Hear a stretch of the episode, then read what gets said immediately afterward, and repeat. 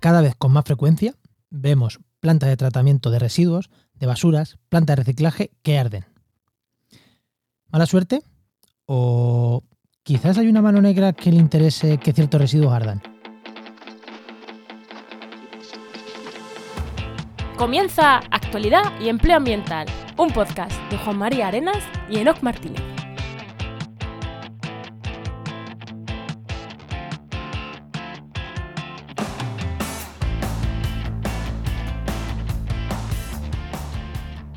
Buenas, soy Juan María Arenas Y yo, Enoco Martínez, y este programa cuenta con el patrocinio de GeoInnova. la Asociación de Profesionales del Territorio y del Medio Ambiente. Hoy, en el programa 80 del 1 de diciembre, hablamos con Fernando Follos Pliego de incendios en plantas de residuos. Joder, no, menudo tema, que este tema lo pusiste el otro día y dije, joder. Pero antes de entrar a hablar con Fernando, ¿qué tal tu semana? Ah, pues muy bien, muy entretenida, que estamos eh, haciendo un montón de actividades en el curro, preparándolas para las navidades, de educación ambiental y bueno, vamos a grabar unos vídeos de promoción, un montón de logística y de, de movidas. ¿Y tú qué tal? Bueno, yo he hecho muchas cosas, pero como me has dicho que diga solo dos, ya me lo dijiste el otro día, dos, voy a decir dos. Bueno, la primera que seguimos dándole forma al cambio este que dijimos del blog de GeoInnova y le hemos metido, bueno, ya tenían, eh, dije la semana pasada que habíamos cambiado todo lo que es la estructura del blog, pues esta semana, los últimos días, hemos cambiado la estructura, la versión AMP, que es la versión de esta móvil ultra rápida, De móvil. que esa no la hayamos tocado y, y la hemos estado tocando esta semana, bueno, y algunas cositas más, pero bueno, lo más visible es eso, lo que va por debajo, eso se ve menos, pero la versión AM, pues la hemos cambiado. y luego también para el grupo, grupo ARIA, el grupo de comunicación que he dicho algunas veces que trabajo aquí en el campo de Gibraltar, hemos estado metiendo el tema de publicidad. eh, y, o sea, metía- tenía la típica publicidad de AdSense, la típica de Google, que en todo blog tiene, y ahora nos hemos movido a un modelo de publicidad ya más profesional, con, con el Google profesional, con, con un sistema profesional y, y, joder, para mí eso es un mundo, meter publicidad ya, pues la que tiene el diario.es, a tres media, el sistema de cookies de ellos. Joder, he aprendido un montón y lo he disfrutado un montón implementando esto, pero que me ha tocado estar ahí pegándome implementando todas estas mierdas. Y me- he aprendido un montón y me lo he pasado genial, pero uff, cuando metes código y otro código y uno no funciona, al final dices, joder. Pero bueno, ya el viernes entré al dashboard, había que entraba de dinero y dije, bien, lo hemos hecho bien. Esto funciona. Bueno, ahora sí que ya le damos paso al invitado, ¿no, Enoch? Venga, anda, pase, dinos quién ha venido, además de... además, explícanos. Venga, pues hoy tenemos aquí a Fernando Follo Pliego, que es gestor ambiental especial especializado en temas de I más D ambiental. Muy buena, Fernando, ¿qué tal? Muy buenas, perfecto, aquí ando, escuchándoos. Y como has dicho tú, haces de todo, ¿no? Porque es que gestor ambiental especializado en temas de I más D ambiental es como... Eso es un, tengo un marrón, mm, a ver cómo me lo arreglas, o sea. un poco viene a ser, viene, viene a ser es el, el trabajo de cualquier ambientólogo o especialista en ciencias ambientales. Poco, pues oye, este problema que creo que es de medio ambiente, que normalmente eh, hay veces que lo es, otras no lo es, ¿vale? pero al final siempre tienes que, ir a, solventarlo. ¿no? Yo he hecho ya temas hasta de arqueología, porque te toca hacerlo y, al final acabas acudiendo a amigos, compañeros, eso sí, tienes una buena red de, contactos y profesionales. Antes de ir ya con la, el tema de empleo, eh, hay que decir que tú estabas invitado a venir aquí en el programa 61, íbamos por el 80, pero te, nos, te escabulliste y nos mandaste a dos personas de Engismau. Y te escabulliste, te fuiste. Y, y Perdona, el otro es que- dijimos. pero es que un programa mucho mejor, no jodas. No, es que es un programa muy chulo, cierto. En el programa 61 eras tú el que ibas a venir y, no, y te escapaste. Y ahora hemos dicho, no, Fernando, para este tema no te escapas. Aquí te tenemos. Bueno, Fenómeno, no, yo encantado, yo encantado. Lo que pasa que para lo que queréis hablar en aquel programa, yo era un mindundis. O sea, ahí tenía que entrar Julio y Cristina y, y os quedó un programa redondo. La verdad es que es un Sí, programa fue, maravilloso. fue un programa chulo. Y ellos son, ellos son muy buenos. Sí, sí, sí, son fantásticos. Bueno, pues vamos a hablar de, de empleo, ¿no? Que tengo ganas ya de llegar al tema. Venga, vamos.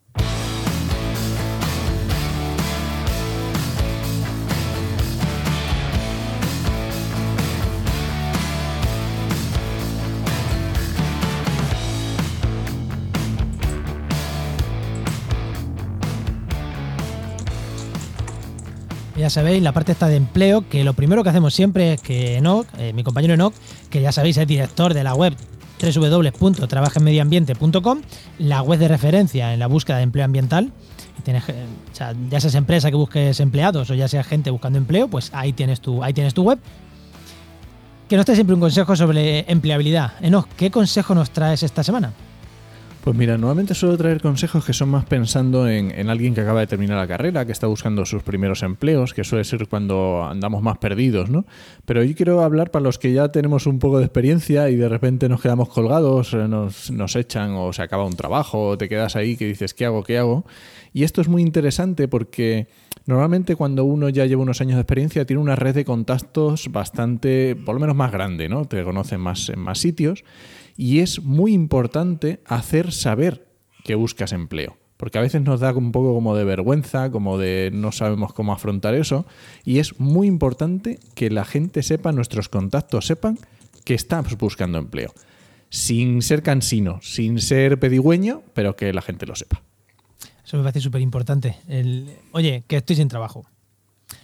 Porque hay veces, claro, cuando tiene ya un perfil, ahora mismo se queda. Si, Fernando se queda en el paro, es que con que diga estoy sin trabajo, es que posiblemente le lluevan las ofertas. Eh, es que es así. no, yo creo, tampoco. Pero o sea, eh, es lo que eh, hay, ciertos niveles ya que dices, joder, pues yo a esta persona me gusta cómo trabaja y posiblemente la quiera en mi equipo. Entonces, joder, eso es, está, está guay, ¿no? Es hacer ese hincapié, ¿no? Sí, sí, sí. Bueno, venga, tu pregunta, Fernando. Venga, Fernando, cuéntanos, ¿qué querías ser cuando eras pequeño? ¿Qué quería ser? Yo quería ser biólogo. Me, gustaba mucho la, biología, me apasionaba esa, esa parte eh, pero pues eso, no, no, no, pudo ser ni por, ni por temas económicos ni por, ni por nota de... Era un poco golfo yo en la parte previa a la universidad. Y la verdad es que me, como no podía en esa, en esa línea, me gustaba el tema de, sobre todo el medio ambiente industrial, era un poco friki de saber cómo se fabricaban las cosas y qué impacto tenía el tema y demás y encontré una carrerilla por ahí que, apuntaba maneras a, esa parte y me metí. La verdad es que al final he acabado siendo un apasionado de mi trabajo. O y hay que recordar que esto, a ver, no es que seamos muy mayores, pero ya tenemos unos años, esto es en los 90, que lo del medio ambiente y más medio ambiente industrial no era lo primero que se te venía a la cabeza cuando pensabas en medio ambiente. No, no, no. yo lo mío era, lo mío era muy jodido, claro, decías medio ambiente a una industria, hombre, medio ambiente cuando te dedicabas a temas de animales, de ecosistemas y tal, pues sí, hombre, te ponían las rastas, el perro, la flota, salías al campo y tenías trabajo. Pero, pero claro, lo mío, plantarte delante de un empresario decías, yo vengo para temas de medio ambiente y te miraban así con cara como diciendo, pero ¿qué dices? la, primera visita que tuve, eh, yo me di de alta autónomo nada más terminar de la carrera, para, porque dije, pensé que era la mejor forma de aprender y no me equivoqué. Es decir, me jugué yo mi propia pasta y aprendí un montón. Y la primera empresa a la que fui no voy a decir el nombre porque queda feo, fabrica unos caramelos muy ricos que están muy sabrosos, que se deshacen en la boca. y el tío me dijo que, em, que ellos no tenían ningún problema ambiental. Dijo, no, no, aquí medio ambiente huele bien, no hay nada, esto está perfecto, esto, mira, no hay polvo, no, pasa la mano, ese hay polvo, ¿no? Esto está perfecto, el medio ambiente está fenomenal aquí. O sea que fue duro, los primeros años fueron muy duros. ¿Y te embarcaste directamente como autónomo? ¿Cómo fue la aventura? Sí, a ver, estuve de prácticas en una, ingeniería, ¿vale? Haciendo de bibliotecario y trayendo y llevando cafés. Y la verdad es que se dedicaban al tema porcino y plantas de desimpacto de purines y cosas de ese estilo. Me empecé a interesar, me empecé a mover, empecé a plantear soluciones ambientales para las plantas y al final pues me quedé como, como consultor ISO de las plantas de, purines, pero ya como autónomo. Ya la ingeniería ya prescindió de mis servicios y me contrató directamente el cliente de la ingeniería. Y ya, pues, lo que sea, iba rodando, vas haciendo cositas y, bueno, pues muy machacado, duré poco, pero, pero fue una experiencia enriquecedora, sí. Era, era, era, era muy pardillo, ¿eh? Lo sigo siendo, pero, en aquella época me tomaban mucho el pelo. Sí, pero las hostias que te das siendo autónomo no te las das dentro de una empresa y lo que aprendes siendo autónomo no lo aprendes dentro de una empresa. ¿eh? Eso fue una bregada impresionante, estuvo muy bien, muy bien. Sí, sí, de hecho el siguiente trabajo que conseguí, el, eh, cuando me hicieron la entrevista, el tío lo flipaba, porque ahora era un chaval, ¿vale? Pero claro, había, me habían dado lo que tú dices, me habían dado hostias, pero hasta en el carnet de identidad. Y cuando hice la entrevista, el tío se queda así mirando diciendo, joder, tú, vamos, has tocado los palos. Digo, sí, con todos los palos, todo lo que he podido. todos los palos, pero en la espalda. Sí, sí, sí, sí. Y me seleccionaron por eso, porque claro, controlabas de residuos, controlabas de vertidos, de emisiones, tal, y iba para la iba para trabajo para Castilla-La Mancha y, y la verdad es que, claro, el tío dijo, venga, tira para adentro. ¿Tocabas todos los palos? No, te habían tocado todos los palos a ti. Me habían tocado todos los palos, sí. Las costillas las llevaba deslomar. No, no. bueno, pues vamos con el tema. Venga, vamos allá. Venga, vamos para allá.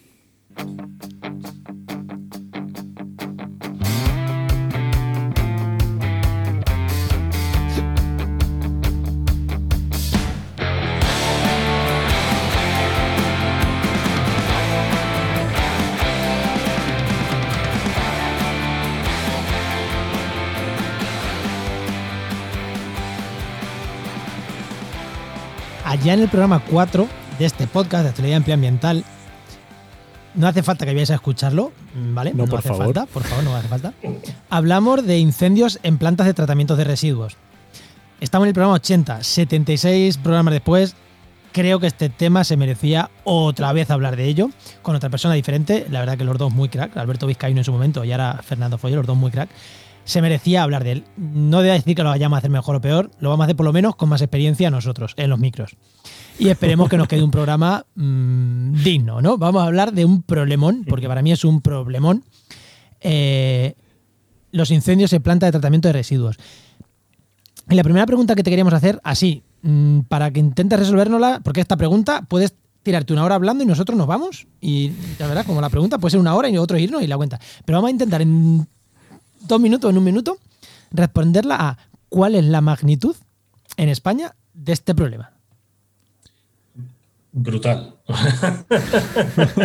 Directamente es brutal. Es decir, llevamos un. Yo creo que la última vez que hice la cuenta, llevamos un incremento del 70% de incendios cada año que pasa. Es decir, en 2020 hay un 70% más de incendios que en el 2019, en el 2019 un 70% más de incendios que en el 2018. Es decir, es, es, una, es, es, es, totalmente exponencial.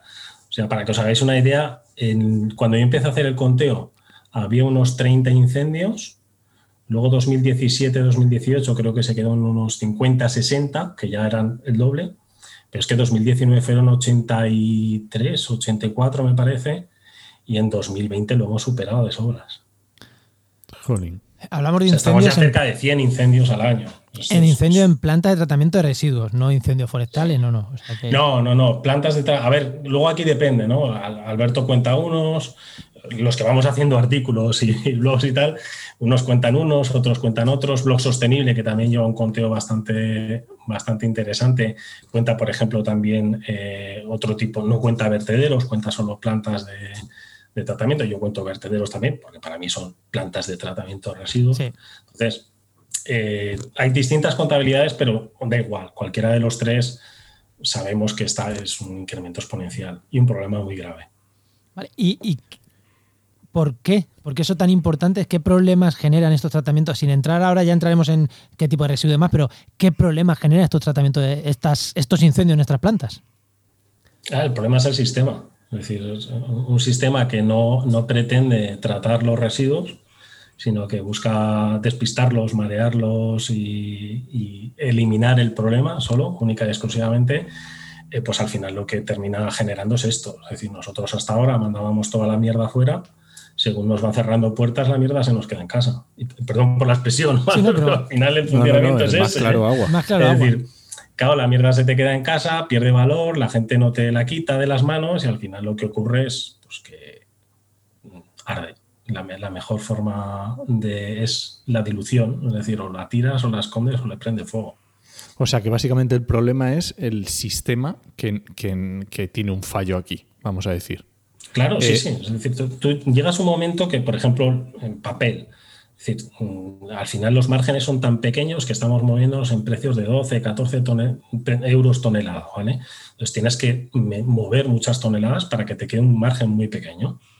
¿Vale? Porque, claro, en el momento que de esas 12, 14 o 20 euros te bajan a 8, es que no te sale rentable ni mover un camión. No pagas el gasoil. Y si se acumula y se alarga en el tiempo, pues al final lo que ocurre es que ese papel arde. Claro, porque digamos que el almacenamiento tampoco es gratuito. Claro, no, es gratuito y tampoco te interesa tenerlo ahí eh, mucho tiempo agrandando el problema. Porque, ahí tienes que seguir cobrando. Es decir, el problema es que eh, la gente que gestiona el residuo, yo siempre lo he dicho, que aquí hay un doble problema. un problema económico, es decir, que tú cobras antes de gestionarlo y te gastas el dinero si quieres. Ese es, es el principal problema.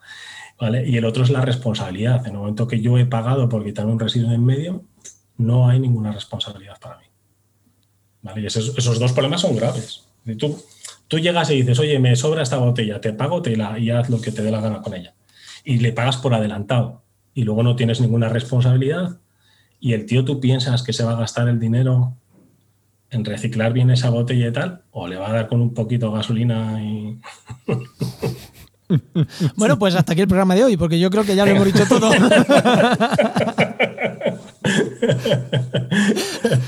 yo creo que ya hemos dicho todo lo que el, el sistema es así, es, claro, lo más rentable hoy en día, pues eh, es lo que es. Y, aparte de este tema que quiero, ahora entramos más en profundidad y vemos más parte porque yo creo que estos mm, hay muchas, muchos pasos en los que se puede ver.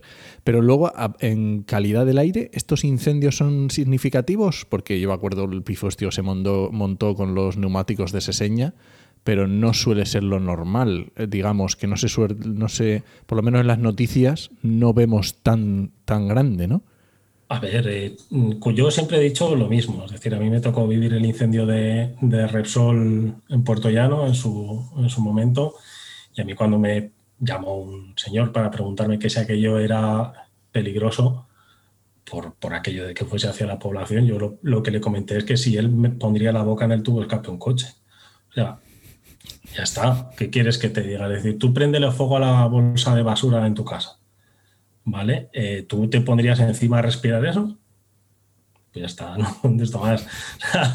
cualquier incendio, cualquier humo de cualquier incendio es peligroso, cualquiera. Los diésel son cancerígenos, ¿vale? Eh, reconocidos por la OMS desde el 2012. Entonces, eh, es peligroso el humo de un coche, de un coche que está circulando por la calle aquí al lado. Ahora, imagínate un vertedero, yo qué sé, Zaldívar, si lo eches, donde hay cosas que se esperaban y cosas que no. ¿Vale? Y ardiendo. Bueno, pues no sé, yo no me pondría al lado a respirar. Si lo eches, creo que hizo la gente del CSIC, creo que hizo un estudio de, tóxicos y demás en, la, en, la, escuela de al lado y demás, y salían unas cosas brutales. Brutales, ¿eh?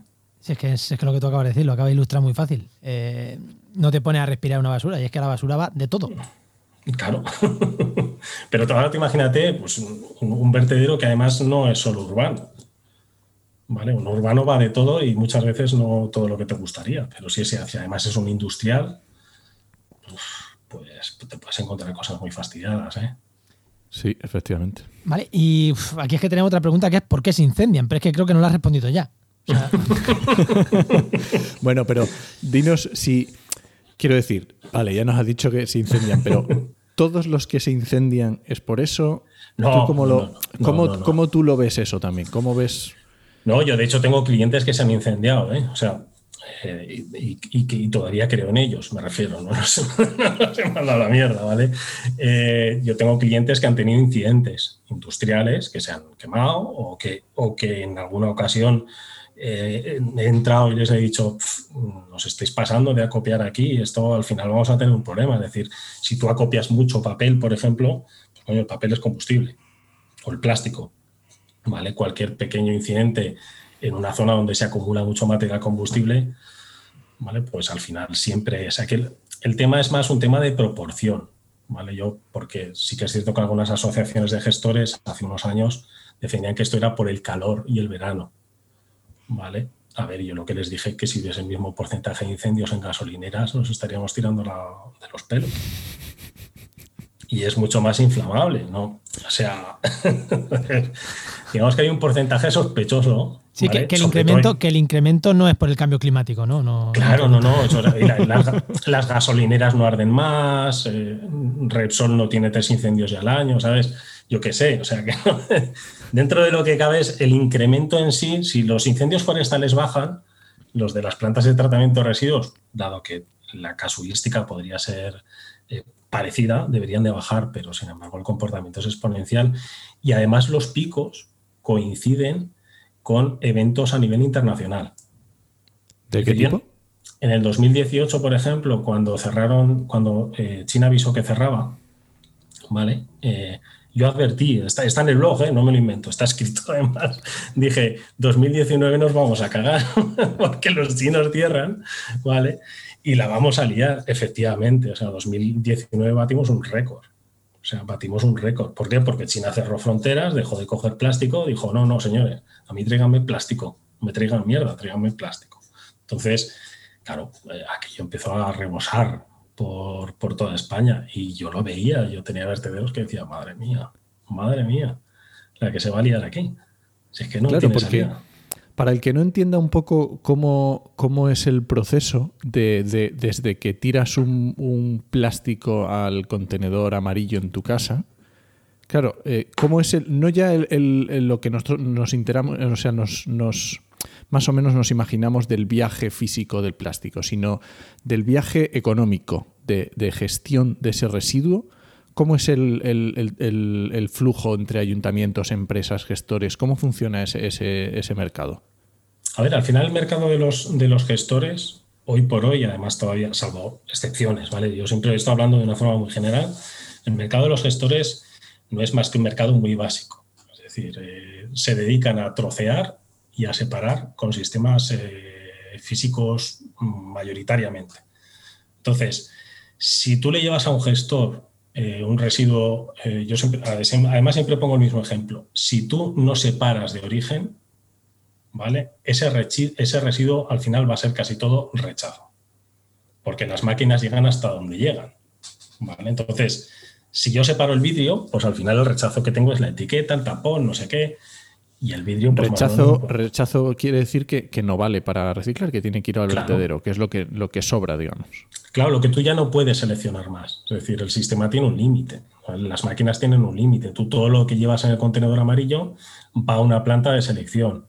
Allí, entre operarios, máquinas y demás, meten, hacen una selección de, flujos, ¿vale? De plástico PET, plástico polipropileno, aluminio, metales, tal. Entonces van sacando fracciones. Pero al final hay una fracción resto. ¿vale? Que ya nos gustaría saber, tanto a Alberto como a mí, como a muchos otros del sector, cuál es esa fracción resto, ¿vale? Y cuál es la que realmente se recicla. Pero eh, es una fracción resto que es un residuo que va a vertedero. Es un 19-12-12 que se conoce en el sector.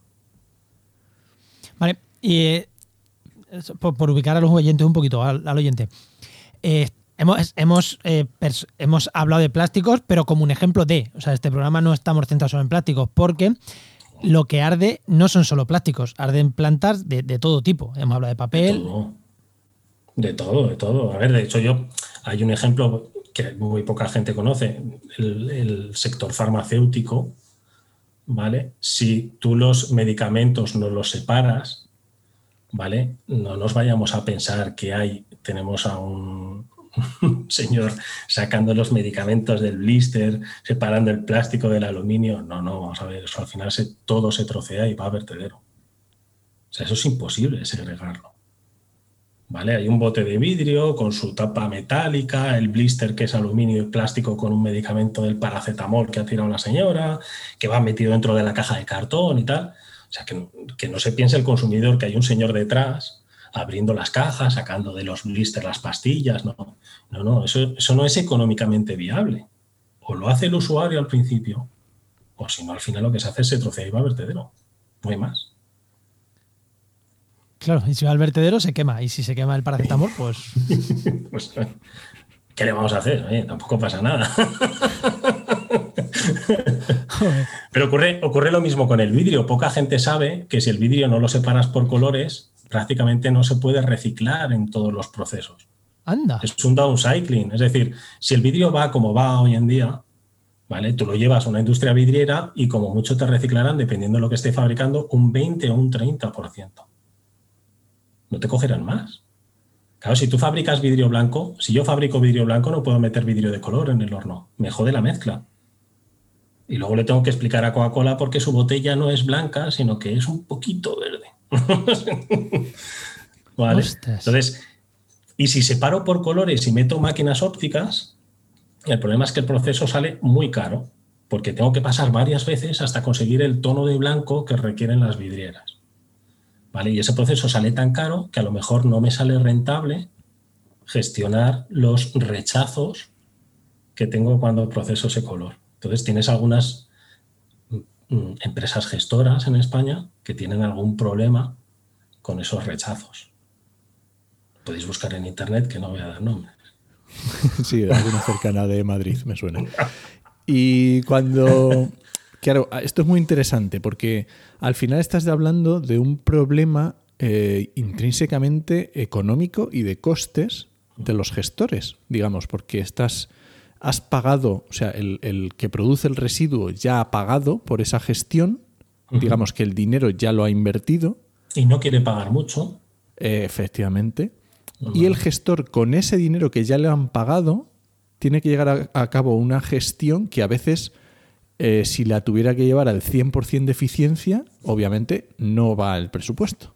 No compensaría, ¿no? Y además, en cualquier caso, haga lo que haga, es decir, si tú eres un gestor, a ti te pagan por adelantado y luego tienes que gestionar, ¿vale? Eh, pero nadie te va a pedir explicaciones de esa gestión. No sé si me explico. Es decir, hombre, la administración se supone que te va a andar buscando y tal, no sé qué. Pero digamos que vas a tener una cierta, un cierto margen, ¿vale? Entonces todo depende, todo cae en la bolsa de lo responsable y lo consciente que seas como gestor. Claro, pero que tienes. es que además, bueno, continúa, continúa. No, no, no, si al final es eso, es decir, tú tienes un dinero por adelantado, ¿vale? Y te pones a hacer tu trabajo de gestión, ¿vale? Como no hayas hecho bien los cálculos, pues a lo mejor te quedas corto. Y si te quedas corto, dices, oye, yo voy a dejar de cobrar por, ser ambientalmente respetuoso y un tío legal, o voy a acumular aquí rechazo y es un poco es una responsabilidad compartida de todos, yo siempre lo he dicho. ¿eh? O sea, es un problema del productor que no se hace cargo de lo que cuesta su residuo y de, y de, pedir que se gestione bien. Es el gestor que muchas veces no calcula bien los costes o juega con unos márgenes muy pequeños. El mercado que se mueve mucho. Claro, eso te iba a decir, porque aquí también yo como productor de envases tengo, una, tengo que elegir si pago por mi residuo 10 euros la tonelada o pago 5. Entonces, claro, mm, pues a lo mejor prefiero pagar 5 y yo ya cumplío. claro, porque es que aquí un gestor que lo haga bien cobrará más caro, evidentemente. Y el gestor que tiene que apretar los márgenes, que tiene que apretar los márgenes, al final llega un momento que o, o, o, he hecho gasolina, aunque esté feo decirlo, eh, o he hecho gasolina, o bueno, aunque no lo eche aposta, o acumulo residuo que se pueda quemar, no digo que lo quemen aposta, que en algunos casos puede pasar, pero simplemente la acumulación, o acumulo residuo o, no me salen las cuentas de mi empresa. Que, claro. claro, pero claro, has apretado tanto las clavijas que, no te salen. Pero el productor también puede pagar más o puede pagar menos. ¿No? O esto está. Claro, sí, sí, sí, sí. A ver, el, productor, yo si, yo si soy un productor, ¿vale? Lo suyo, lo lógico es que me interese dónde van mis residuos y que me interese que se gestionen de la mejor forma posible. Y para eso tengo que estar dispuesto a pagar un precio.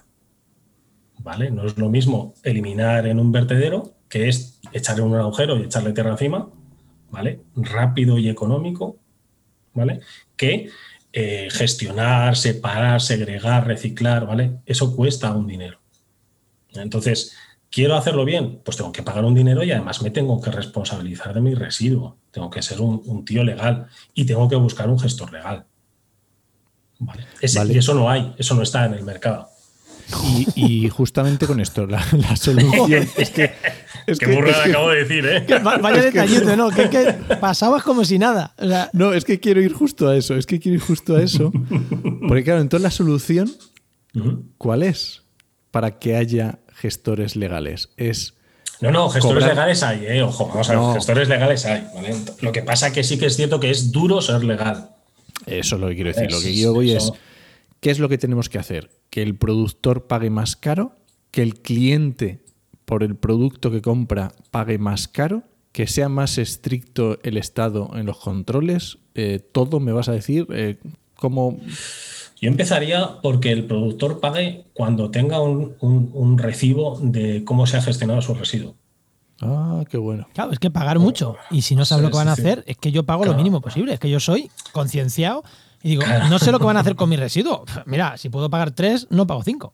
Claro. Entonces, yo, yo por ejemplo, ese sería un, tema que sí que, digamos, eh, habría que, promover, ¿no? Es decir, un gestor se tiene que hacer responsable de su residuo, pero la responsabilidad no pasa por pago y lo gestionas, pasa por lo gestionas y te pago.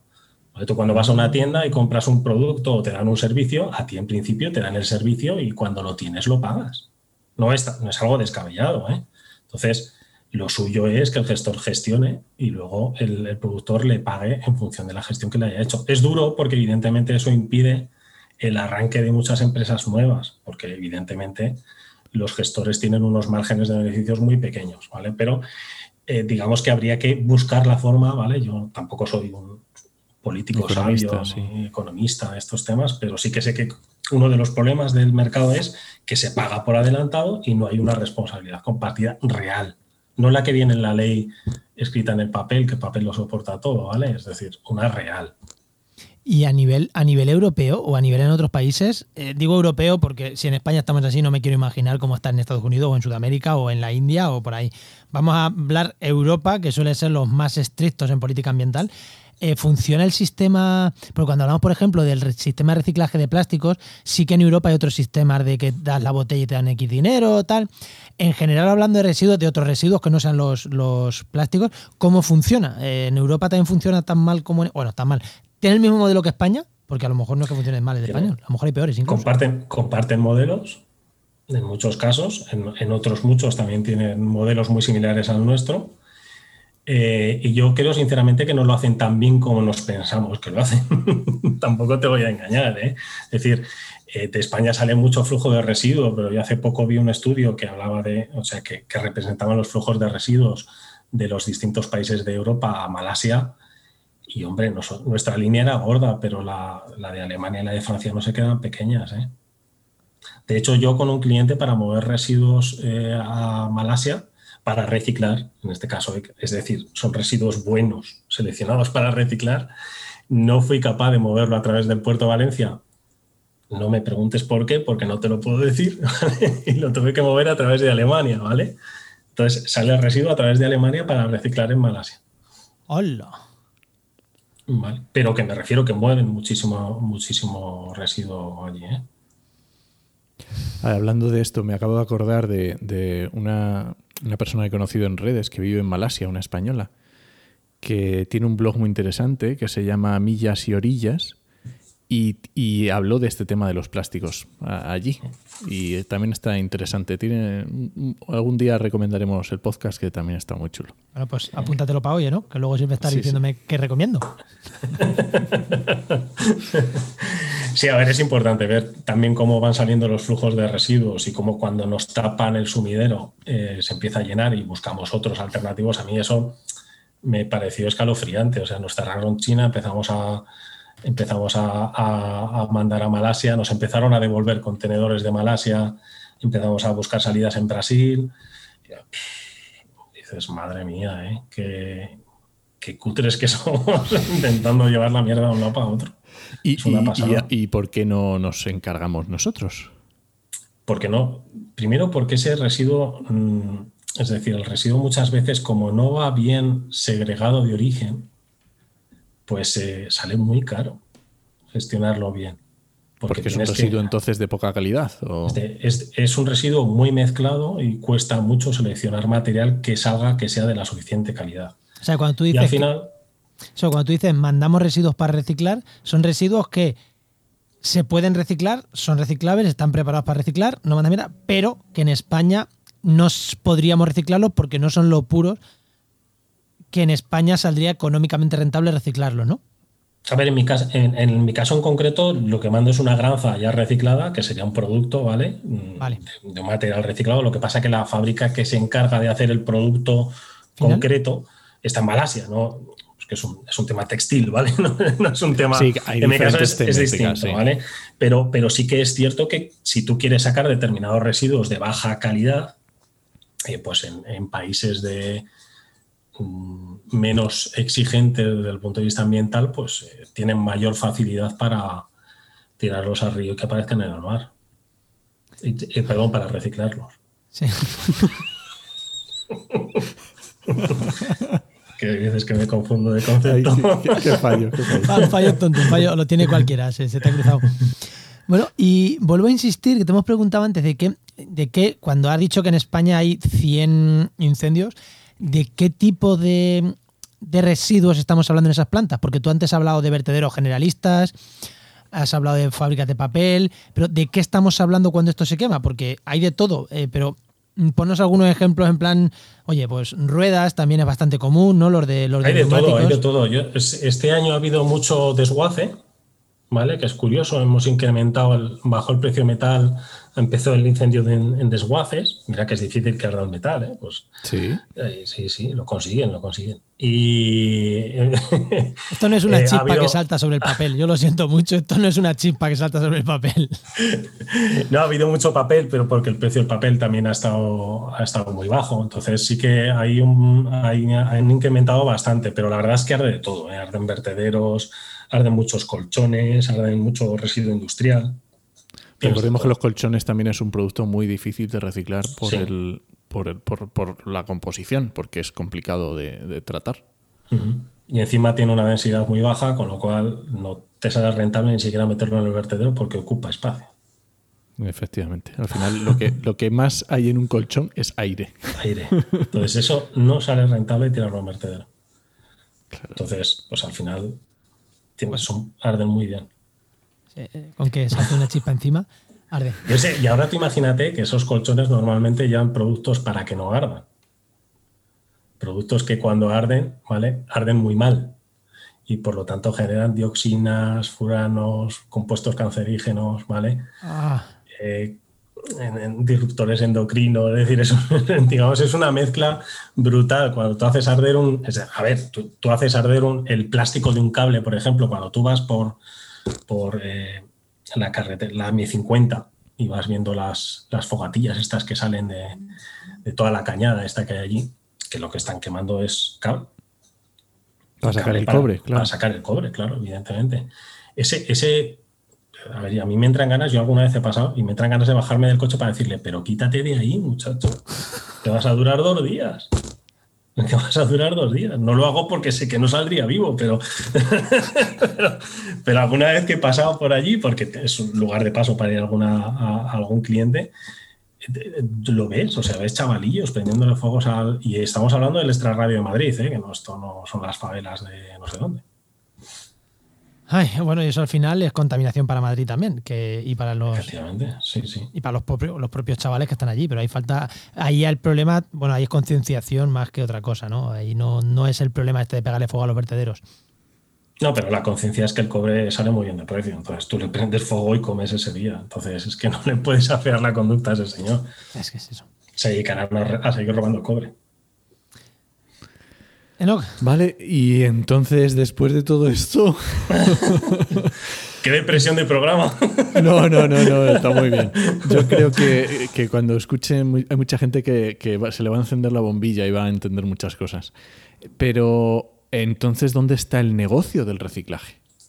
Vamos a ver, aquí eh, a tantas empresas tiene que, o sea, ¿dónde está el negocio? O sea, ¿qué, estamos haciendo? En qué arda pronto. A ver, negocio, a ver, quizás es que no hay tanto negocio como el que muchas veces nos pensamos. ¿eh? Es decir, yo aquí también, eh, yo he tenido clientes que se han metido en determinadas cosas que decían, ah, con esto me forro. Y yo les decía, digo, que no te forras. O sea, que no te forras, que no hay dinero, que no te vas a forrar. ¿Vale? Y luego también está como la otra, la otra parte, es decir, tú ves a un gestor que invierte, que monte un proceso, que hace no sé qué, y lo ves que empieza a ganar dinero y parece que es un delito ganar dinero con los residuos. Que es la otra, la otra versión, ¿sabes? Que dice, no, es que ese, a saber lo que hará, y dices, hombre, vamos a ver. O sea, es decir, la gestión de los residuos tiene que ser un negocio y tiene que ser un negocio rentable. que, se puede, mi pregunta, ¿se puede tener, eh, hay empresas que lo hacen bien Y son rentables, ¿no? Hay empresas que lo hacen bien y, y hasta ahora llegan a final de mes y a mí me pagan la nómina. Pero, pero no se hacen ricos. También es cierto que al sector le falta mucha especialización, le falta mucho eh, lanzarse, es decir, el, el I más D en el sector de los residuos es prácticamente una quimera, es decir, lo hacen tres o cuatro. Sí, yo justamente te iba a comentar ahora, porque yo recuerdo cuando yo, yo estu- hice una, una- una asignatura en la carrera, que era tema gestión de residuos, y fuimos a ver una empresa ahí en Torrejón, un gestor, que hacía una de las máquinas que tenía, era una máquina enorme, que eh, gestionaba los eh, tubos fluorescentes. ¿Vale? Y, y- y el- la persona que nos lo enseñó era, fue muy cachondo. Dice, mira, aquí tenéis esta máquina, era una máquina enorme cuadrada que entraba por un sitio tubos y por el otro salía el, el cristal ya limpio, ¿vale? El cristal no, el, el vidrio, el, material Sí, que sí. fuera, ¿no? Y dije, y bueno, no os digo lo que tengo aquí dentro porque tendría que mataros.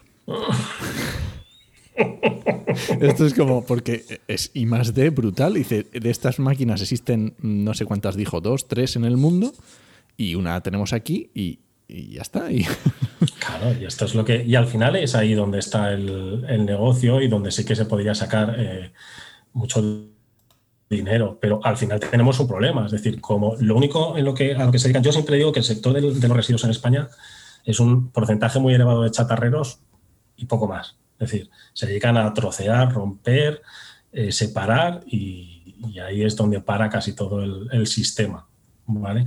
Si tú más allá de eso consiguieses hacer, pues yo qué sé, te pongo un ejemplo, pues lo que decías tú de los tubos fluorescentes, o por ejemplo, una buena separación de materiales en, en, pues yo qué sé, en, temas de, imanes, de recuperación de imanes de neodimio o, de baterías de litio, cosas de ese estilo, ¿vale? Pero al final quien se dedica a eso son prácticamente empresas como de alta ingeniería que acaban montando una plantita que al final tampoco termina de dar respuesta a todo el mercado. Es decir, muchas veces lo que te decía este hombre, no, no, yo tengo esta máquina aquí y a forrarme. A forrarme yo. Dices, bueno, ¿y esto cuánto chupa? Yo, Pues el 2% del mercado. Dices, joder, el resto fluorescente. Claro, es que a lo mejor eso, ardiendo en el vertedero, ¿no? Es- el- al final ese es un poco el, el tema. Claro, que es complicado. Y también a mí, es, em, yo no sé si también en el tema de los RAES, los, los residuos de aparatos eléctricos y electrónicos, si aquí yo creo que puede ser que hayamos avanzado un poco más y no estemos tan metidos en estos temas de incendios o de, que o de, es- o de restos o cómo está... A ver, la, la normativa de RAE es de un paso adelante, ¿vale? Y de un paso adelante, digamos que obligando a que los que eran gestores, eh, por decirlo de alguna forma, chatarreros de toda la vida, ¿vale? Se, pusiesen la bata blanca y se fuesen un poquito más especialistas, ¿vale? Y sobre todo lo que les obliga es a trazarlo. Es decir, tú la normativa de RAES lo que te pone es una trazabilidad de principio a final. Y al final le tienes que sacar el diagrama de flujos de qué es lo que entra, qué es lo que sale, qué fracciones cada cosa y te tiene que, y te tiene que Que cuadrar. cuadrar, sí. ¿vale? Entonces, obligar a eso a un gestor, a mí me dijo un gestor que era de la sección chatarrero, me dijo, me quiero meter en RAES, porque me han dicho que se gana dinero, que tampoco, yo no conozco ningún gestor de RAES forrándose, ¿vale? Pero le dijeron, no, se gana dinero porque fíjate, tal, no sé qué. Y yo cuando le dije lo que tenía que hacer, me dijo, yo, no, yo eso no lo puedo hacer. Es que entonces se verá todo. Digo, vale, vale. Entonces no nos compensa, claro. Ese es un poco el, tema. Sí que es cierto que se profesionaliza más y los gestores de RAES, por lo general, te sueles encontrar, te sueles encontrar ¿vale? gente mucho más eh, que controla más el, el tema. Sí, porque al final RAES son aparatos eléctricos y, mm, y, pues eso, aparatos eléctricos que tienen una serie de, de temas de plásticos que son por un lado, pero luego tienen muchos metales preciosos, otro tipo de metales. Claro. El problema está al final, reciclar. ¿eh? el, el problema está en la cola. Es decir, un, un móvil, por ejemplo, puede tener hasta 57 compuestos químicos distintos. ¿Vale? ¿No? Entre plásticos, metales, tierras raras, cosas de ese estilo, puede tener hasta 57, 57, 60 materiales distintos. ¿Vale? En un móvil. No te imagínate separar eso. O sea, eso es, eso No, es pero- muy pero- complicado. Eh, con esto no pasa que aquí se yo bueno yo que mm, vivo aquí cerca de cerca de Marruecos en la línea de la Concepción en Cádiz. No pasa que bueno aquí por lo menos pasa de gente que te lo coge aquí por cuatro duros o del contenedor y te lo vuelca a Marruecos. Y allí una tele que aquí la has tirado, que es que aquí no sirve para nada, le hacen dos arreglos, se van allí y la venden. Entonces, claro, el residuo que tenían que, reciclarse aquí no se recicla porque es más rentable cruzarlo a Marruecos, se vende en Marruecos y allí ya sí que el, iPhone 2 lo vendes en Marruecos y allí ya, allí ya sí que olvídate, allí ya el residuo supongo que, ni trazabilidad ni leches, allí ya a ver, se desde el punto de vista de la normativa de RE, se supone que tú lo primero que tienes que hacerle es una R14, que se llama, que es una preparación para la reutilización. ¿Vale? Y que cuando el, producto, el, aparato eléctrico y electrónico no lo puedes preparar para volverlo a utilizar, es cuando ya se convierte en un residuo y ya le aplicas cualquiera de las operaciones que hay detrás para reciclar los componentes. ¿vale? Eso es lo que dice la norma. Y se supone que todo lo que nosotros, eh, todo aparato eléctrico y electrónico que nosotros quisiésemos tirar, por decirlo de alguna forma, debería de ir a un señor que dijese, no, no, no lo tires, porque está la pantalla rota, hombre. Eso es un iPhone 8 y le cambio la pantalla y se lo vendo a otro. de hecho, si os fijáis, desde que salió el tema RAES, eh, ha salido mucho el, el back market, que se llama, es decir, la venta de producto de segunda mano sí que pegó un tirón importante. Lo que pasa es que seguimos siendo muy guarros. sí, porque no, aquí que. Claro, se supone que el consumidor va, entrega su móvil y dice: Esto se puede reutilizar. A la mayoría lo que llegan es esto, tíralo. Claro, ¿sabes? Entonces, seguimos sin tener conciencia tampoco como consumidores que no todo es un usar y tirar, y menos en electrónica. No debería. Yo tengo un ordenador, yo estoy hablando con un ordenador que tiene 10 años y tiene pegatinas en las teclas porque se les había borrado las letras. Va como un tiro. O sea, no lo pienso el mío, el mío, también es comprado de segunda mano y también va como un tiro. El mío lo compré de segunda mano también. El mío eh, tiene 8 años y es de segunda mano. Yo lo compré de segunda mano. Es un Mac, pero de segunda mano. O sea que es que también estamos muy, muy viciados ¿no? al, usar y tirar a lo nuevo y ni siquiera caemos en la cuenta muchas veces de que algo que a nosotros no nos sirve, que es lícito, ¿vale? Porque quiero algo más nuevo, le puede servir a otra, otra persona y en principio debería destinarlo a una reutilización. Enoch, te voy aquí apuntando una última pregunta, que me voy a despedir, pero te la voy apuntando en la escaleta, así que tírala. Oye, ¿y si la, la normativa de RAES ha servido para algo? ¿Ha dado una vuelta a ese, a ese sector, ¿podemos aprender cosas de esa normativa para el resto de residuos? Deberíamos. Podemos, ¿no? Deberíamos. claro, podemos, deberíamos, por lo menos deberíamos. Sí, sí, lo suyo sería que fuésemos a la profesionalización del sector y hacer un sector que, ganase dinero haciéndolo bien y, el productor eh, pagase dinero porque un gestor hiciese todo lo posible por recuperar sus materiales y sus productos. Pues mm, yo creo es una quimera, es... una quimera. no soñéis con eso, ¿eh? Pues yo creo que ahora sí que le hemos dado un repaso a los residuos. Hemos hablado menos de incendios de lo que yo me pensaba. Hemos hablado más de residuos que de incendios. De gestión de residuos. engañado. No, no, no, guay, pero, pero claro, para que veáis, eh, ahí mi reflexión final, para que veáis que los incendios en las plantas dependen de la gestión de los residuos. Ya está. Por eso hemos hablado tanto de gestión de residuos y menor de mm, meche y gasolina, que lo hemos dicho en los primeros cinco minutos y después prácticamente nos hemos olvidado de ello. Pero no. Bueno, eh, Fernando, ahora llega el momento spam. Eh, porque seguro que después de este programa mucha gente te quiere seguir, quiere saber lo que escribes, quieres, has dicho referencia a tu blog. En Twitter también eres muy activo, así que dinos, eh, spam de valor tuyo propio personal. Nada, no, es muy sencillo. Tú buscas follos en Google y es el único que te va a salir. Así de claro te lo digo. No hay muchos más, ¿eh? No, no tiene pérdidas. Hago en Twitter, hago en, en, el blog. El blog lo tengo muy abandonado porque estoy más en temas de, cambio climático con el Gismao y cosas de ese estilo y la verdad es que lo tengo más abandonado, soy, soy un pecador, soy un pecador, hace un año que no lo actualizo. eh, algún día volveré. De todas formas, es, muy mierdoso y está muy hecho para gente que sea muy friki como yo y le apetezca leerse muchas, eh, muchos datos y muchas páginas de friquerías. ¿vale? Para lo que sirve un blog. Eh, mm, no, el mío es que es un poco, a ver, yo, yo siempre lo digo, es un poco especial. Es decir, no, yo hay veces que luego me leo los artículos y digo, madre mía, el que se lea esto, si no se ha, si no se ha ahorcado o algo, o sea, es que me salen, me salen algunos posts de 20 páginas, ¿sabes? Cuando los pasas, digo, coño, si he escrito un libro, esto es una puta barbaridad. Pero eh, yo lo usaba sobre todo porque eh, me servía para alimentarme de bibliografía y aprender de temas que me interesaba refrescar. ¿vale? Era más un ejercicio para mí que, que para el público en general. Aunque luego, pues bueno, sí que alguno tenía, tenía tirón, ¿vale? Algún tema de I+.D. y cosas así que, que, son chulos. Luego, pues hablo, por ejemplo, de, del impacto ambiental del acto sexual, por ejemplo, que también tuvo mucho tirón y cosas del estilo. sí, sí, sí, Pero entonces ese tipo de cosas, pues que son friquerías, ¿vale? Para mí, y hay, hay veces que sí, alguna cosa sí que, sí que tira mucho.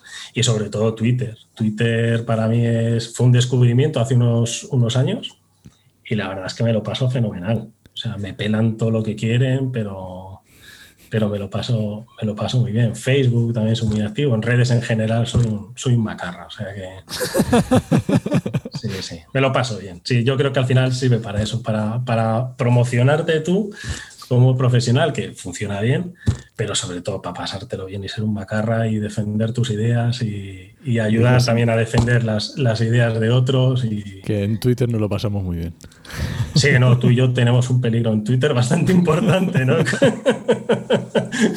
Somos muy peligrosos, Fernando, te vas en a cada hacer... charco. eso te iba a decir, te ibas a hacer un charco 2. Sí, sí, sí, sí, sí. muy peligroso, muy peligroso. Bueno, pues muchísimas, ¿no? Nos despedimos, ¿no? Algo más que apuntar sí, tú muchas por tu gracias, parte. Fernando. Ha sido un placer, genial. A vosotros, muchísimas, me lo he pasado muchísimas gracias, Fernando. No me arrepiento nada de habernos hecho esperar. Venga, hasta otra. Hasta Venga, luego. un saludo, hasta luego.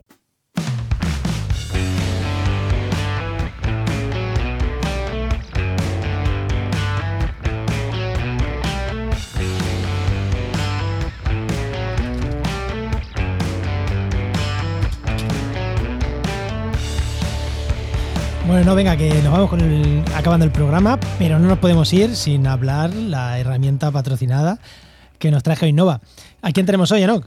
Pues hoy vuelve con nosotros otra vez Patricio Serrano, que ya le conocéis de SID de Letras y que es desarrollador web y geógrafo y por supuesto colaborador en Geinova, que es el mejor patrocinador que existe. El mejor que existe.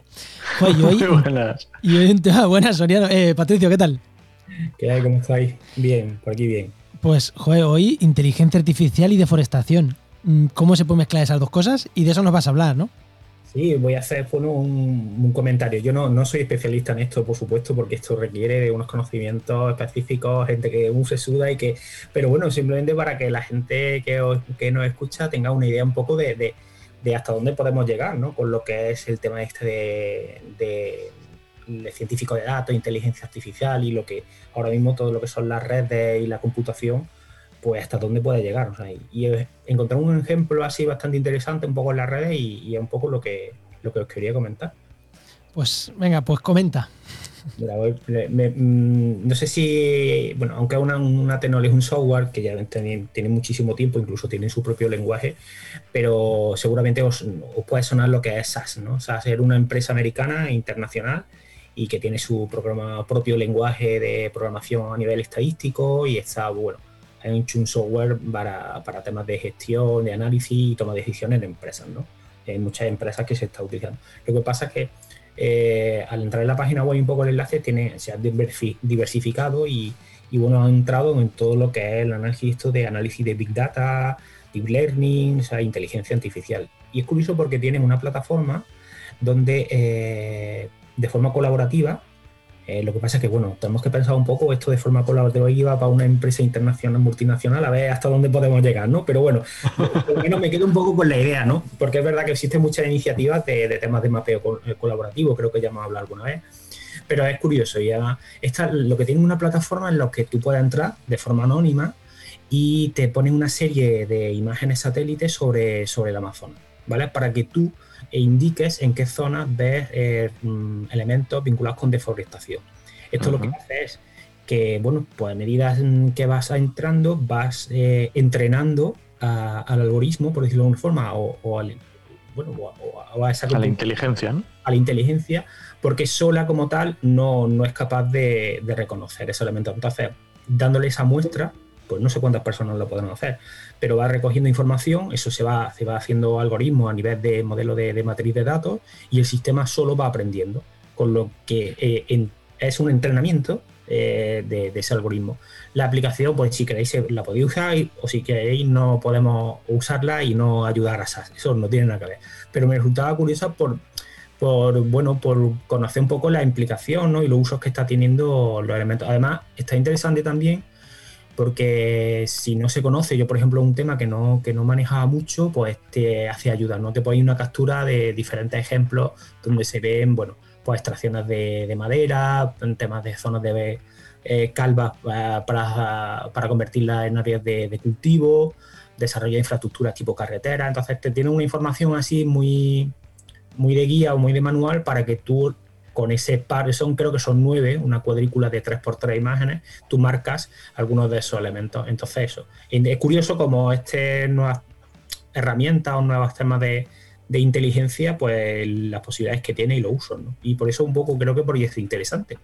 Pues sí, la verdad que bueno, sí, que es lo que te dice, a lo mejor terminas ayudando a esta empresa a desarrollar un software para algo pero es curioso, es curioso que no es que no es que nos me da, porque ejemplos de estos de, oye, vas detectando mm, cosas en foto aérea y tal y cual ayudas a mapear, eso se hace. Lo que es curioso es que no, no ayudas a mapear, sino lo que ayudas es a enseñar a un robot a que luego él vaya mejor y más rápido. O sea, que me parece chulísima la historia. Bueno, y en la página un poco está orientada y te explica un poco los problemas que hay en la Amazonia y un poco las características y tal. Y bueno, claro, un poco te, también te llama la atención, ¿no? Que sea por ese, por esas características, pero indudablemente ahí hay una. Yo tengo una, duda, una duda, eh, ¿por qué no lo hacen eso? Porque una persona en ocho horas o en, una semana que pongan ahí una persona pu, pu, pu, a mapear, lo va a hacer mejor que la gente. Yo creo que tendrá que ser algo de marketing también, creo, ¿eh? Sí, sí, bueno, la página está mm, con un diseño muy cuidado, con una imagen, unos vídeos por detrás, indudablemente. Y sabéis que, bueno, que hay muchas empresas que simplemente con cambios de colores en la página web y cosas así se van acercando mucho al tema del medio ambiente, tema verde y cosas así, ¿no? Eh, pero bueno, la verdad es que... Es interesante por lo menos saber efectivamente los, posibles usos que pueden tener tanto esto de la inteligencia artificial que tanto decimos. Claro, mi objetivo un poco era eso, ¿no? En tema de, conocer ese uso. Yo sé, por ejemplo, que se está utilizando detección de... Tengo conocidos que trabajan aquí, por ejemplo, en la zona de Andalucía para agencias públicas y la utilizan para para zonas de quema de rastrojos que está, por ejemplo, dentro de invernaderos y con, ese tipo de sistemas van detectando esa información. Qué bueno. Joder, qué, guay. La pues tecnología. muy bien. Al servicio no sabemos bien qué, pero esperemos que sea al servicio del medio ambiente. esperemos. Por lo menos eso es lo que, lo, que ponen, ¿no? Pero bueno, seguro, seguro. Confiemos en que sí. Bueno, para algo más que decir lo que es un semáforo y un paso de cebra que hace Google, para algo más que eso valdrá seguro. bueno, muchas gracias, Patricio. Venga, vosotros. Pues recuerda que esta sección te llega gracias a nuestro patrocinador, a GeoInnova, la Asociación de Profesionales del Territorio y del Medio Ambiente. Y que puedes encontrar en www.geoinnova.org.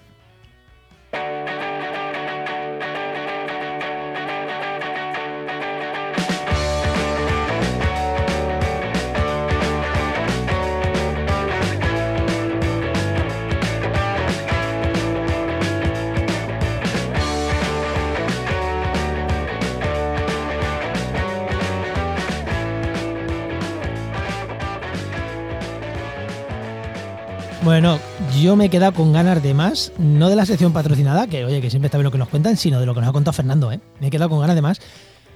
Y qué lástima no, te, no estar grabando la conversación de después. Porque hemos echado un rato charlando que dices, yo esto quiero haberlo metido en el programa, mierda. Nos, daba para otro programa, pero bueno, más adelante seguramente que se viene alguna vez, Fernando. Joder, me ha parecido espectacular, ¿eh? Lo que nos ha contado, lo que nos ha contado el programa, bien, y fuera de micro, uff, es que claro, ahí no puedo meter en follones legales ciertas de las cosas que nos ha contado, tampoco es plan. Bueno, venga, vamos al lío. Venga, pues vámonos. No, no, tenemos, no tenemos nada, ¿no? Nos vamos ya directamente con los podcasts. Venga, vamos con las recomendaciones. Venga, ¿quién me recomiendas? Pues yo voy a recomendar, eh, obviamente ya lo has dicho, ya lo he mencionado, y es el podcast de Con Mochila. Con mochila, así todo junto. Eh, ahora mismo no, eh, no, está, pero sí que está. O sea, está en activo, pero ahora mismo está, han parado, han tenido unos problemas técnicos y en cuanto empiecen otra vez, eh, yo me he escuchado un capítulo, estaba muy chulo. Participa María Marcos, que es la que me, avisó, me lo dijo, que, me, que nos escucha y, me, y me dio la referencia y está muy guay. ¿Y tú qué recomiendas? Pues mira, yo voy a recomendar no un podcast así en general, sino un programa bueno, es que voy a recomendar dos, creo. Uno, que es el promo podcast, eh, a los que los fanáticos del podcasting, a los que les guste hacer podcast, promo podcast del último, el último promo podcast del mes de noviembre. Es una maravilla. Es como Emilcar, que es una maravilla con sus podcasts, su red de podcast, cuenta cómo su red de podcast este año ha perdido cuatro podcasts. Y cuenta el por qué, cómo matar un podcast, no matar, entre comillas, cómo dejar ir un podcast, cómo.